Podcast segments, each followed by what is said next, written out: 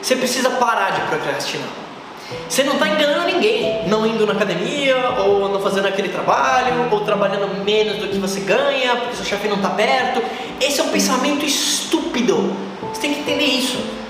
A única pessoa que você está enganando, procrastinando, é você mesmo.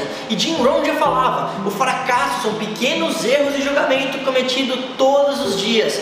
Aquilo que você não faz hoje se acumula. Ninguém acorda gordo do dia para noite. Ninguém acorda rico do dia para noite.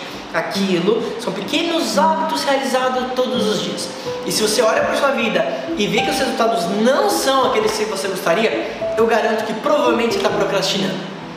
Mas a hora que você entende que a única pessoa que está enganando é você, eu acredito que isso pode virar a chave para você começar a tomar ação e tomar controle da sua vida.